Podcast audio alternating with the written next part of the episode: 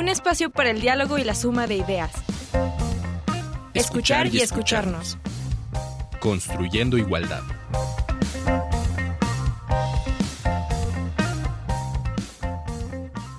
Bienvenidas, bienvenidos, bienvenides. Estamos en Escuchar y Escucharnos. Y hoy es un programa importante porque es el último programa de nuestra temporada 12. Nos han acompañado, Radio Escuchas, 12 temporadas ya. Han sido muchísimos temas, muchísimo trabajo, muchísimas ideas y muchas cosas que hemos reflexionado juntos. Queremos agradecérselos. Y lo hago a nombre mío y por supuesto también de nuestras productoras Silvia Cruz Jiménez y Lisbeth Mancilla. Y quiero decirles que para nosotros este programa es mucho más que un programa de radio. No es solo un trabajo, es también una posición y una manera diferente de observar y de vivir la vida. Esperamos haber aportado un granito de arena en las vidas también de todos, todas, todos ustedes. Y pues vamos a comenzar. También es un programa especial porque hoy tenemos un tema que a mí me parece importantísimo dar a conocer y un material que espero todos vayan a buscar, todas, todes, y descarguen y lo tengan, porque esto debe ser algo que debemos tener a la mano, debemos de estudiar, aprender y debemos de empezar a vivir según la cartilla universitaria de buenas prácticas enfocadas a poblaciones LGBTIQ. Y para hablar sobre esta cartilla, que les digo que a mí me parece algo muy importante, que también puede sacarnos de muchísimas dudas y puede traernos otra manera de, convivir con las personas a nuestro alrededor, está aquí hoy la licenciada Daniela Correa. Ella es titular de la Coordinación de Derechos Humanos e Igualdad de la Oficina de la Abogacía de la UNAM. Daniela, bienvenida. Hola, ¿qué tal? Mucho gusto, Amalia. Muchas gracias por el espacio. Eh, y gracias por, por permitirnos hablar de la cartilla. Muchas gracias a ti, pero a ver, antes que nada queremos hablar un poquito de ti. ¿Quién es Daniela Correa? Ay, no sabía eso, pero justo, pues mira, soy eh, justo abogada, eh, estudié en la Escuela Libre de Derecho, me he especializado ya, digamos, profesionalmente en eh, derechos sexuales y reproductivos, principalmente de poblaciones LGBTIQ+, mujeres, niñas, eh, adolescencias trans, eh, etcétera, ¿no? Entonces he estado enfocándome por allá. Aquí al interior de la universidad he trabajado en la proyección de proyectos de resolución en materia de género en el Tribunal Universitario. También estuve trabajando en la Defensoría de los Derechos Universitarios atendiendo a víctimas de violencia de género. Y pues ahora estamos acá en la Oficina de la Abogacía General, eh, pues colaborando en la coordinación de derechos humanos e igualdad. Pues muchísimas gracias, bienvenida Daniela. Y vamos a escuchar un poquito sobre la cartilla universitaria de buenas prácticas enfocadas a poblaciones LGBTIQ+, esto en una cápsula que nos preparó nuestra producción. Las personas con orientaciones sexuales, identidades de género y expresiones de género que no se ajustan a los patrones o normas establecidas por la sociedad históricamente han experimentado actos de discriminación, violencia y otras vulneraciones a sus derechos humanos. Estas conductas, basadas en estereotipos y prejuicios, constituyen una realidad actual. Por ello, se requieren diversas medidas, mecanismos, acciones y herramientas especializadas para hacer frente y coadyuvar a poner fin a la discriminación hacia las diversidades sexogenéricas.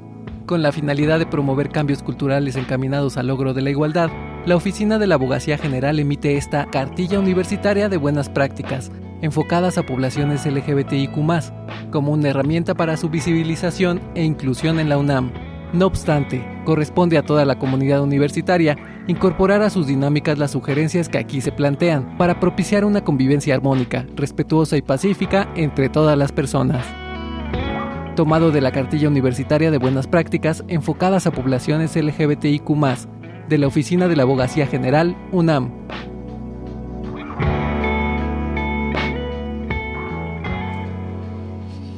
Bueno, pues esta fue como la, la, presentación un poquito formal, pero Daniela, yo quiero que tú nos digas en tus propias palabras y con la emoción que te veo de hablar de ella, ¿qué es esta cartilla universitaria? Gracias. Es una eh, es uno de los primeros esfuerzos institucionales eh, especializados, enfocados a poblaciones LGBTIQ en la UNAM. Eh, no quiero decir con ello que es el único o que antes no ha habido, hay antecedentes y tal, pero digamos, en este formato, con estas características sí lo es. Es una herramienta que justamente está dirigida a toda la comunidad universitaria y tiene como la intención de retomar experiencias, vivencias, eh, complicaciones que han pasado algunas poblaciones LGBT Em, y justamente las retoma para proponer alternativas, para mejorar, digamos, la forma en la que interactuamos entre nosotras, nosotros, nosotros. Em, también la cartilla yo la siento como un reconocimiento y una celebración a las poblaciones LGBTIQ más de la UNAM, las que han estado, las que están actualmente ahorita, eh, no nada más alumnado, pues funcionariado, académicos, etcétera. Y creo que es justamente ese mensaje de la UNAM no está siendo ajena a las problemáticas de su población diversa, ¿no? Entonces, es eso. Es abrir la puerta, ¿no? Al reconocimiento, ya formalmente también al venir desde la oficina de la abogacía es una posición en la universidad. Así es. Muy bien. ¿Y cómo surge esta cartilla y quiénes trabajaron en ella? Justamente, y retomando un poco lo que mencionabas de que viene de la Oficina de la Abogacía General, viene en primer lugar de una conciencia social de que si bien es cierto que hay bastantes avances en materia de reconocimiento de derechos humanos a poblaciones LGBTIQ+, lo cierto es que de pronto nos metemos a las redes, aprendemos la televisión y vemos que en realidad falta mucho por hacer.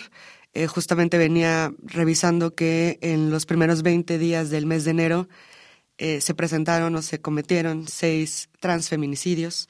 La deserción escolar en poblaciones trans no disminuye, el bullying aumenta, em, el no reconocimiento de la identidad de género de las personas continúa. Eh, violencias, en fin, discriminación, no cesan, ¿no? Entonces, esta conciencia social eh, está ahí, es uno de los elementos del por qué surge así la cartilla. Pero la cartilla precisamente surge en la, en la oficina de la Abogacía General eh, en apego a las facultades que la legislación universitaria le concede. No sé si ustedes lo sepan, pero eh, la Oficina de la Abogacía General contribuye a los fines sustantivos de la universidad a través de un montón de actividades, eh, pero una de ellas es la promoción y difusión de los derechos humanos al interior de la, UNAM.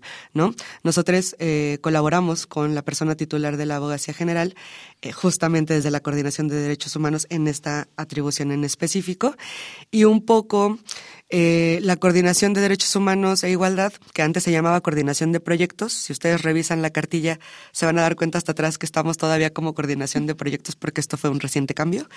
Está o ha estado integrada siempre por em, abogadas y abogados que tienen un perfil derecho humanero.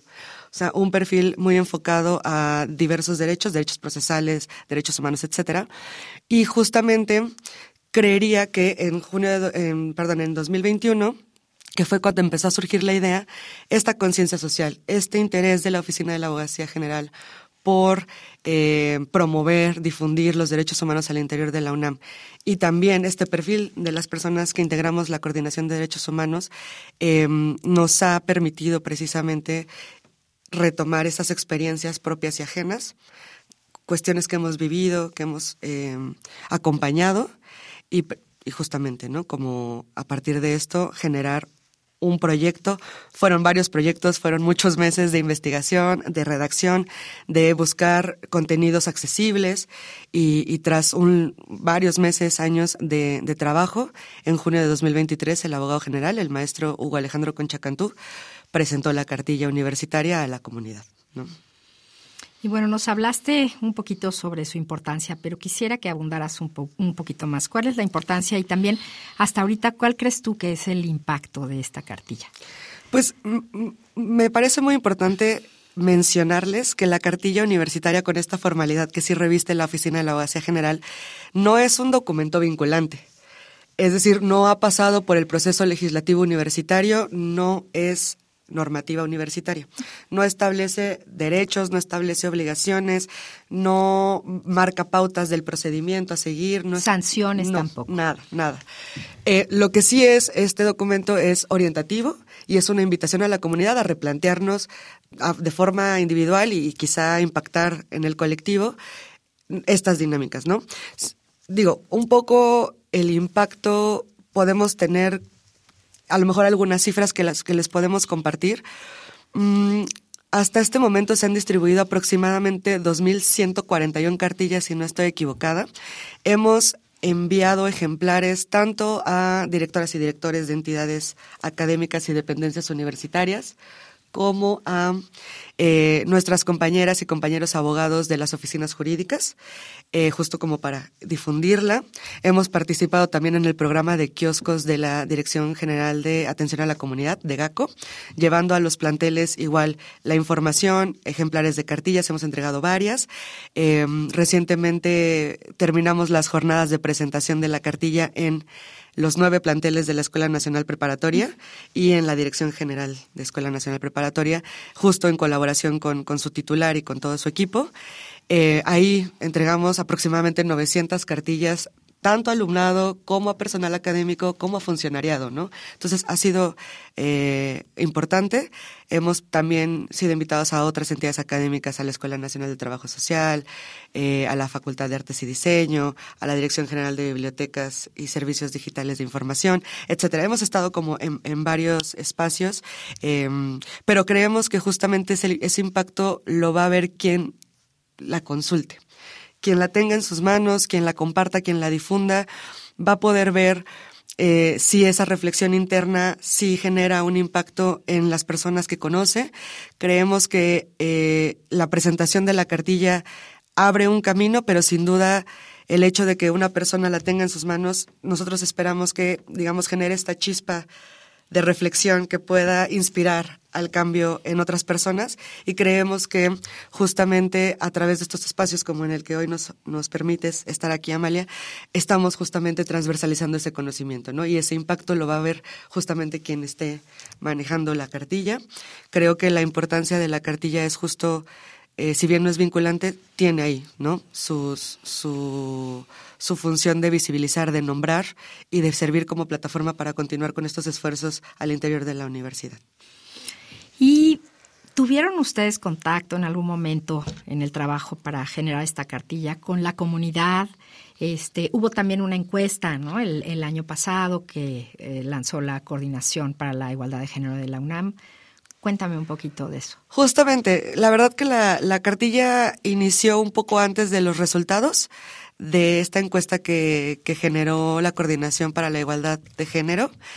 Eh, pero precisamente, o sea, ya en los, digamos, los trabajos eh, ya más cercanos a su publicación, nosotros nos, eh, nos inspiramos y retomamos el contenido y estos resultados que dio esa encuesta de SIGU, justamente para digamos, hacer una herramienta que fuera muy compacta y que hablara, digamos, de lo básico, ¿no? Eh, entonces, la, la, cartilla justamente retoma las poblaciones mayormente mencionadas en la encuesta que trabajó SIGU. Ese fue el primer contacto. Para futuros eventos, eh, sí, digamos, para futuras versiones de la cartilla, tenemos pensado varias ideas, justamente para incluir a las, a las poblaciones LGBTI de la UNAM, a una segunda o tercera versión. Pues muchas gracias, Daniela. Y vamos a pasar ahora a presentar la canción que tú recomendaste. Es la recomendación musical de nuestra invitada el día de hoy. Vamos a escuchar Poderosos, Poderoses, Poderosix, Poderosix de Crudas Cubensi. Eh, Crudas Cubensi, también conocidas como Las Crudas, es un trío afrolatino hip hop, de hip hop. Es activista por el feminismo negro, queer y políticas veganas y son nacidas en Cuba y emigran a Estados Unidos. Desde ahí nos presentan Poderosis. Cruda Cubensi. Dale que tú sí suena powerful, all of us together and powerful.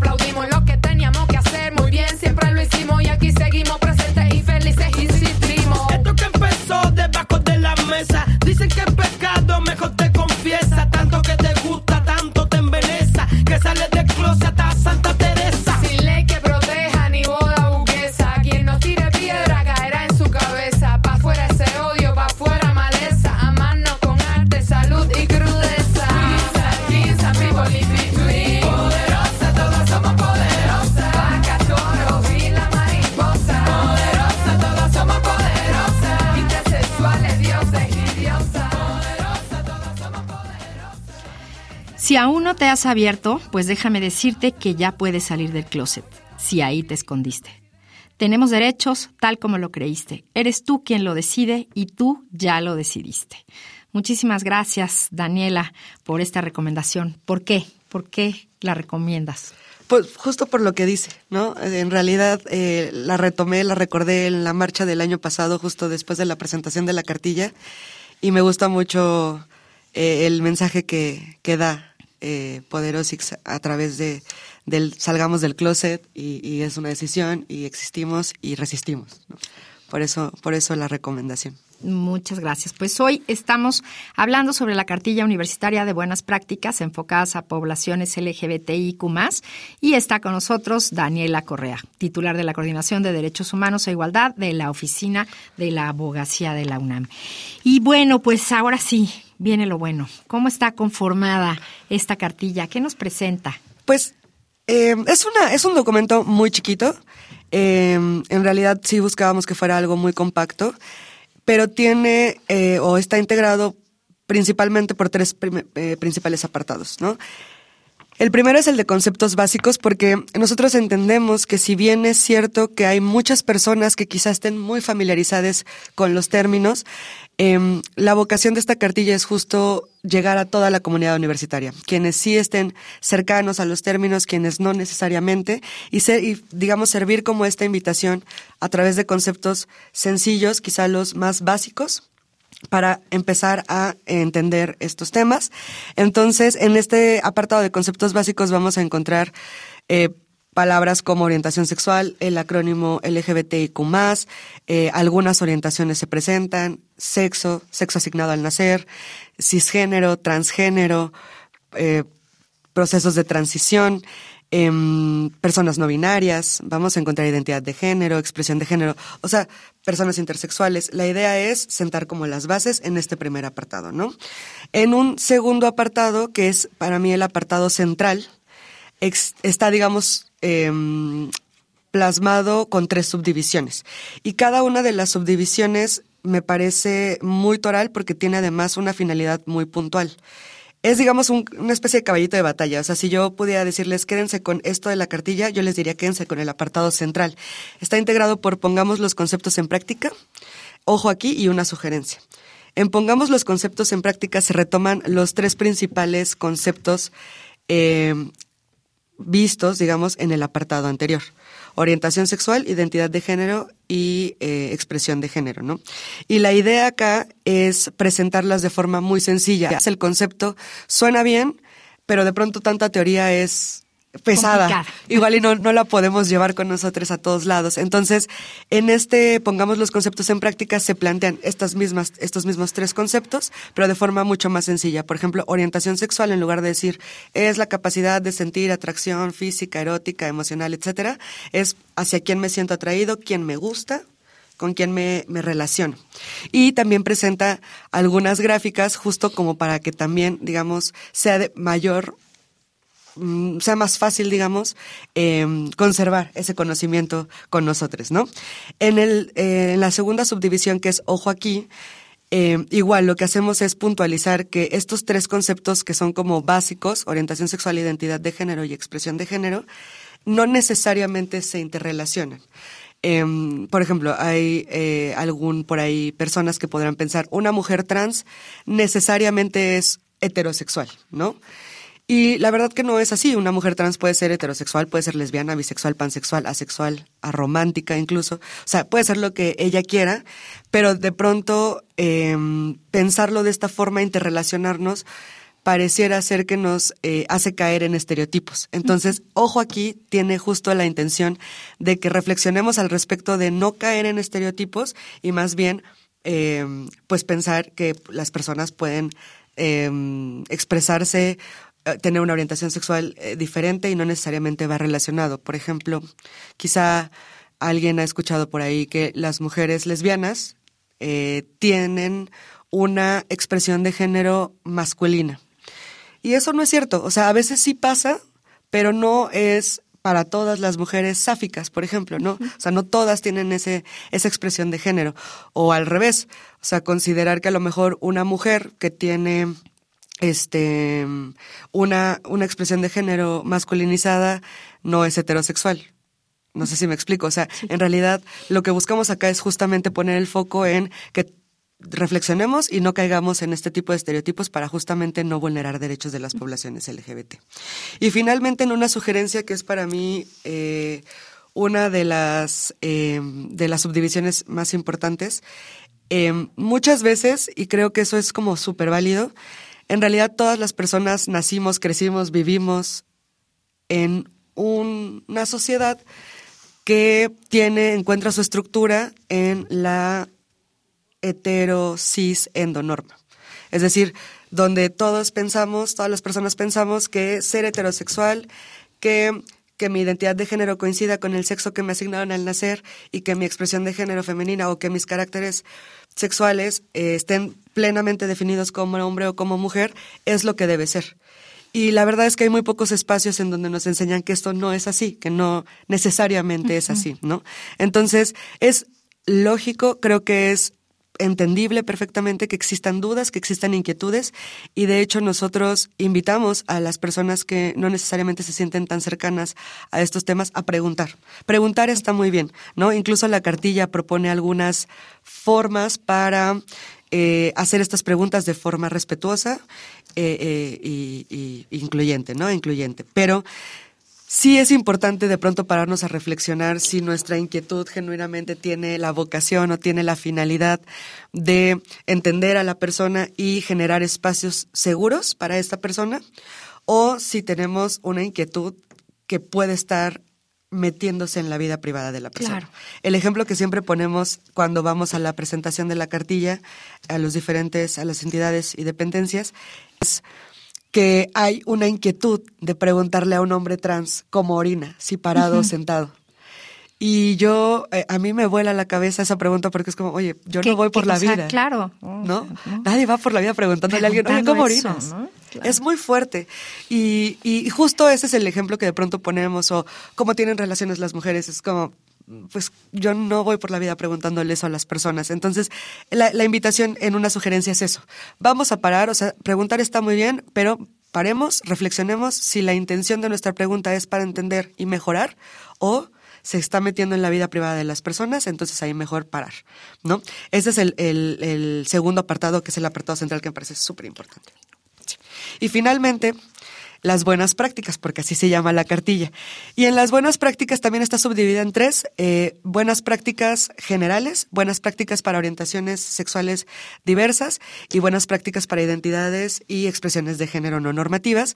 Y la intención de hacerlo así es porque si bien todas las letras del acrónimo encuentran un punto de conexión, una lucha en común, etcétera, cada letra literalmente vive violencias muy particulares, tienen necesidades muy específicas, ¿no?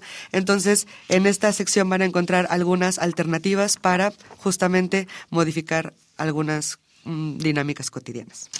Daniela, y finalmente, porque ya se nos termina el tiempo, ¿cómo obtener esta cartilla? ¿Dónde se puede buscar?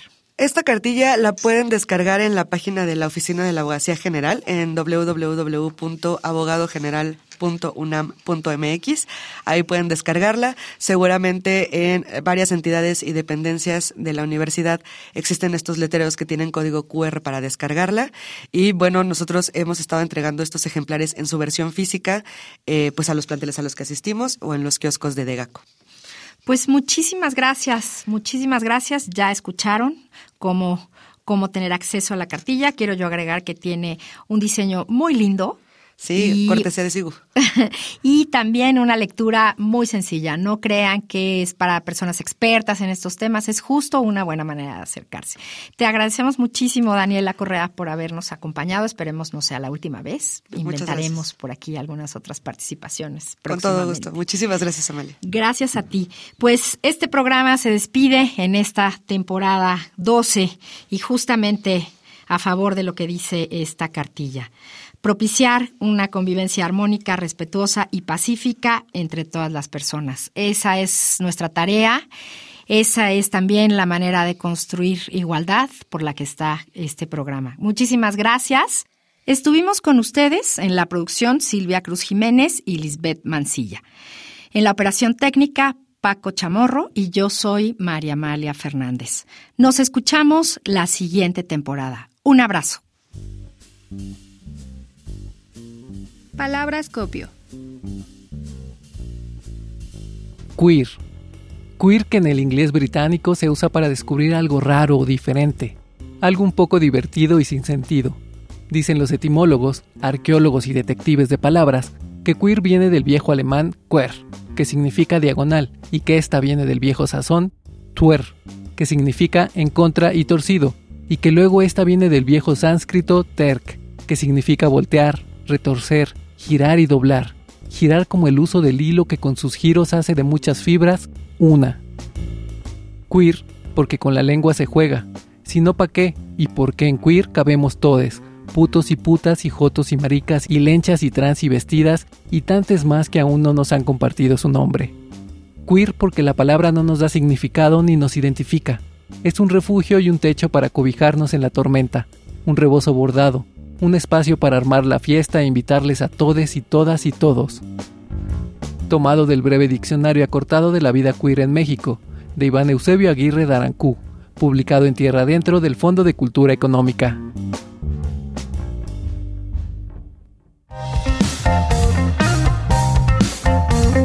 Un espacio para el diálogo y la suma de ideas. Escuchar y escucharnos. Construyendo igualdad. Una producción de Radio UNAM.